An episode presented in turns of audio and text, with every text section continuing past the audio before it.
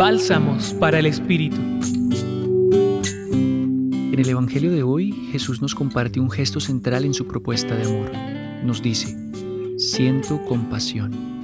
Jesús se compadece de los dolores de las personas enfermas, por eso su acción de curarlos.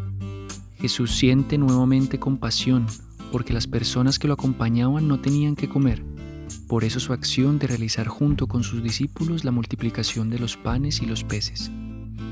Siento compasión cuando en mi interior el dolor del prójimo toca mis fibras y logro experimentar su dolor.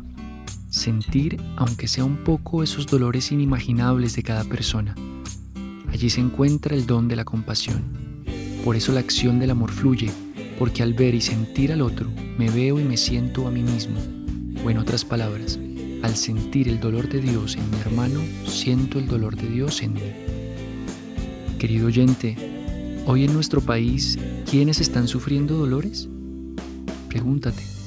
Señor Jesús, ayúdanos a sentir con tus sentimientos, llena nuestros corazones de compasión para verte en cada instante de la vida y así danos el impulso para que nuestras manos llenas de ti sean extensiones de servicio en aquellos sufrientes de nuestro tiempo. Hoy los acompañó Carlos Felipe Prieto del Centro Pastoral San Francisco Javier de la Pontificia Universidad Javeriana.